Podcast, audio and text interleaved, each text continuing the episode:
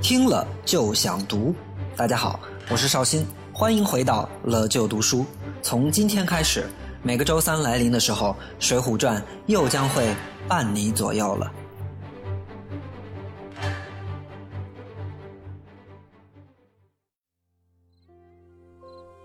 在上一集里，我们讲到了智取生辰纲。在讲这段的时候，很多人都会关注以晁盖、吴用为首的打劫团伙的计策，所以我就绕过了这部分内容，从另一个角度给大家讲了杨志这个押送团队的内部问题。不清楚的同学，记得回去听第十三讲啊。在丢失生辰纲之后，杨志已经无路可去，于是同花和尚鲁智深一起夺了二龙山，做了山大王。这段故事出现在《水浒传》第十六回，回目叫做“花和尚单打二龙山，青面兽双夺宝珠寺”。从名字不难看出，这回是打算把花和尚鲁智深和青面兽杨志放在一起写了，这可给作者出了个难题。要知道。杨志是紧接着上一回写的，这回还写他倒是很容易。可是鲁智深上次出现在书里已经是第七回的事情，如今到了第十六回，怎样才能让他的故事也无缝衔接呢？这又是施耐庵厉害的地方。在《水浒传》里，施耐庵轻描淡写的用了两招，就把杨志和鲁智深这两个本来毫无关系的人写到了一起。第一招用方言，我们早就讲过，鲁智深是关西人，关西也就是在今天的陕西甘肃一带，那里的人喜欢自称洒家，也有人认为这个词儿应该读杂家。而杨志呢，从一出场的时候就操着一口关西话，也自称洒家。第十六回里写道。杨志正在树林子里走，突然遇见一个胖和尚，脱得光光溜溜的，在大树底下乘凉。有同学可能会不理解，几天不见，这鲁智深怎么爱上裸奔了？其实原因很简单，大家想想，杨志是怎么丢的生辰纲？是因为喝了有蒙汗药的酒。那他为什么会喝酒呢？是因为天气特别特别热。那么，在写完智取生辰纲这段之后，施耐庵依然没有忘记，此时正逢炎热的六月，所以他才让鲁智深在出场的时候脱光了衣服，在树林子里边乘凉。这一点不可谓不是匠心独运了。鲁智深正在树底下光着屁股扇风呢，突然发现旁边有个人偷窥，偷窥也就罢了，关键还是个男的。男的也就罢了，关键还长得这么丑，鲁智深的火是噌的一下就起来了，衣服也不穿，拖起旁边的禅战孙，大骂道：“乌那撮鸟，哪里来的偷窥狂？”这句乌那也和洒家一样，乃是关西方言。杨志一听，哟呵，这白白胖胖的肉墩是老乡啊，于是问道：“你是哪个村的？干嘛在这儿裸奔呢？”鲁智深一听更毛了。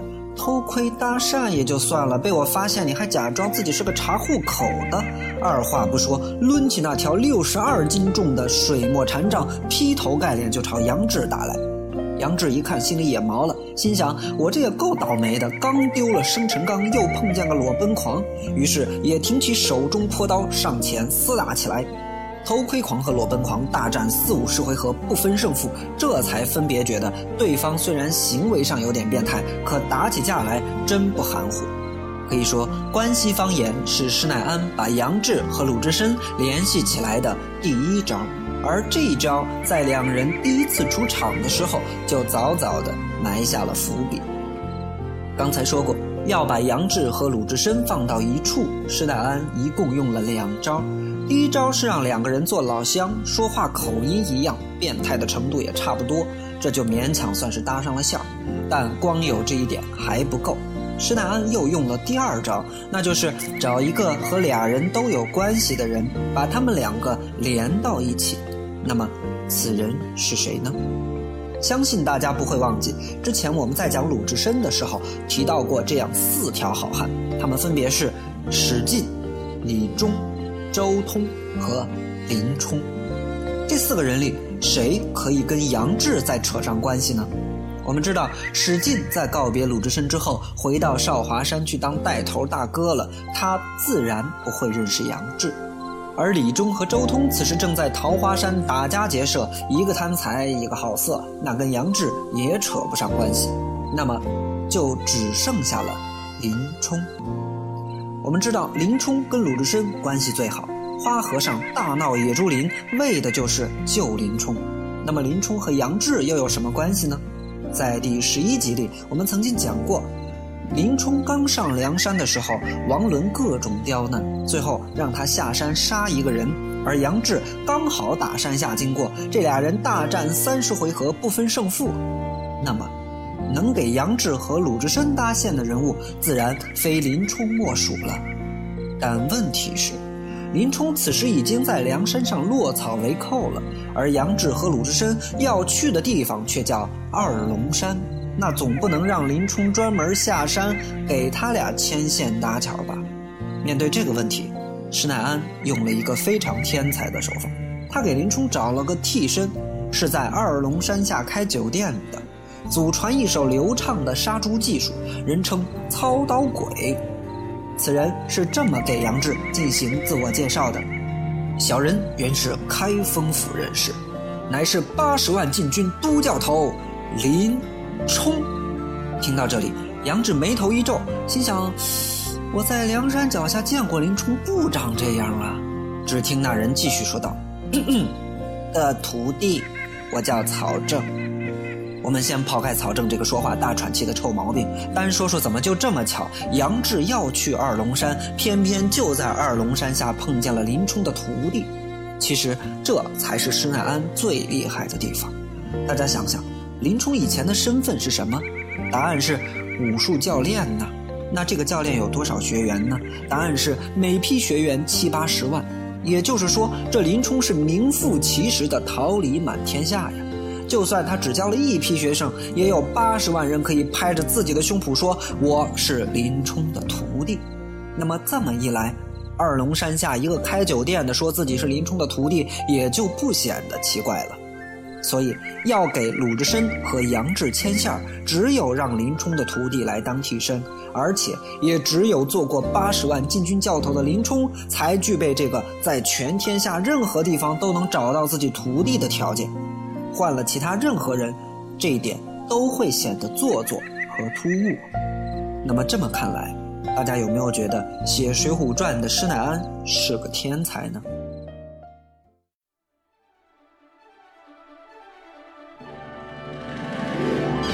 了就读书，听了就想读。收听更多读书节目，请关注本文微信公众号。获取更多语文资料干货，请扫图文下方二维码进群。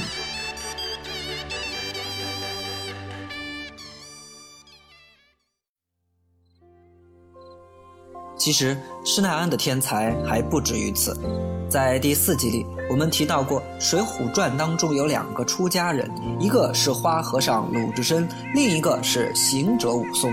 这俩人一个喜欢救美女，一个喜欢杀美女，很多地方都是对着写的。而且后来武松也上了二龙山。那么，除了出家人这个共同点，能不能也给武松和鲁智深找一个牵线搭桥的人呢？答案是肯定的。鲁智深在给杨志讲述自己经历的时候提到，他在大闹野猪林之后，被高俅逼出了相国寺，路过孟州十字坡的时候，被一家黑店里的妇人用蒙汗药放翻了，差点就做成了人肉包子。幸亏那家的男人回来早，看见鲁智深的借刀和禅杖，猜他是个英雄，这才捡回一条性命。鲁智深原本是在相国寺看菜园子的，而开黑店的这个男的，恰好也是以前在光明寺看菜园子的，姓张名清，人称菜园子张青。这张青的老婆就是午夜叉孙二娘，而后来推荐武松去往二龙山的，也正是这张青和孙二娘。这么一看就有意思了。给鲁智深和杨志牵线搭桥的，乃是开正经酒店的曹正，外号却像是个开黑店的，叫做操刀鬼。而给鲁智深和武松牵线搭桥的呢，是开黑店杀人的张青，可以称得上是真正的操刀鬼了。可是他的外号却偏偏像是个开正经酒店的，叫做菜园子。所以，就连曹正和张青这两个牵线的人也是对着写的。第十六回写开酒店的操刀鬼曹正，第二十六回就写开黑店的菜园子张青。第二十六回要让张青的老婆挑事儿闹冲突，施耐庵就故意先在第十六回给曹正也安了个老婆，让他来挑事儿闹冲突。心思缜密到这种地步，施耐庵真可以称得上是天纵奇才，也可以说是用心良苦了。可能还有同学会奇怪，杨志老早就去过梁山了，而且受到了王伦的盛情邀请，那为什么这次他犯了事儿不去梁山，反倒要投奔什么二龙山呢？其实原因非常简单，因为施耐庵后面要让抢了生辰纲的晁盖等人上梁山，如果这会儿就先让丢了生辰纲的杨志投奔梁山，那等到晁盖一伙上山的时候，一见面双方不就傻了吗？可是前文偏偏又已经写了杨志受到过梁山的邀请，现在要怎么写才能让杨志打消自己去梁山的念头呢？施耐庵在此处又给出了天才的一招，在书里，林冲的徒弟曹正告诉杨志，梁山首领王伦是个心胸狭窄的人，自己的师傅林冲在梁山上受了很多的窝囊气，这样一来，杨志就不愿意再去梁山了，转奔二龙山而去，而鲁智深此时也不方便上梁山。因为以他与林冲的关系，一旦去了梁山，势必就要写他如何为林冲出头。这鲁智深的急脾气一发作，火并王伦的事儿可就轮不着林冲了。晁盖也就别再想当梁山的寨主。武松也是一样，他和宋江关系最好，但武松惹事儿的时候，宋江还没上梁山呢。武松一没有去梁山的必要，二没有去梁山的路子，所以也需要先外放到另一个山头。那么这么一来，这二龙山的存在就非常必要了。他把宋江上山之前不太适合上梁山的几个好汉先这么收起来，等到时机合适的时候再同归于梁山。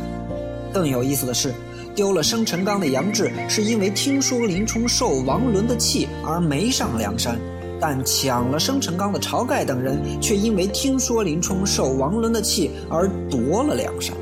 那么这么看来，智取生辰纲这个故事，真可以算得上是奠定梁山事业基调的重要事件了。可是智取生辰纲的计策看似天衣无缝，现场也没有留下任何的证据或线索，但官府却为何能够迅速地锁定晁盖等人呢？在锁定了案犯之后，官府的缉捕行动极为秘密，晁盖等人又为何能够逃出升天去往梁山呢？这一切都与《水浒传》之中几个重要人物的类别有关。从下周开始，连续五集，我将为大家揭秘《水浒传》当中几个不同类别的梁山英雄。感谢大家的收听，下周三乐就读书《水浒传》与你不见不散。乐就读书，听了就想读。收听更多读书节目，请关注本文微信公众号。获取更多语文资料干货，请扫图文下方二维码进群。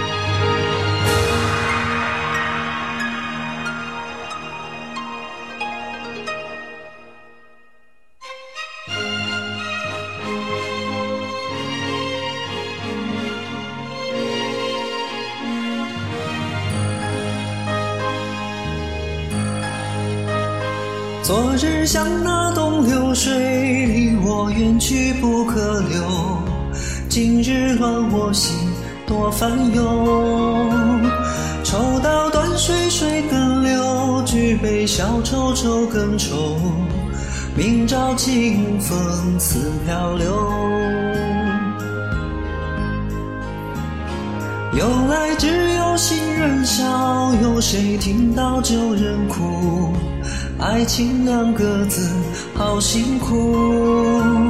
是要问一个明白，还是要装作糊涂？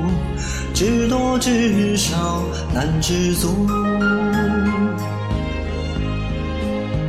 看似个鸳鸯蝴蝶，不应该的年代，可惜谁又能摆脱人世间的悲哀？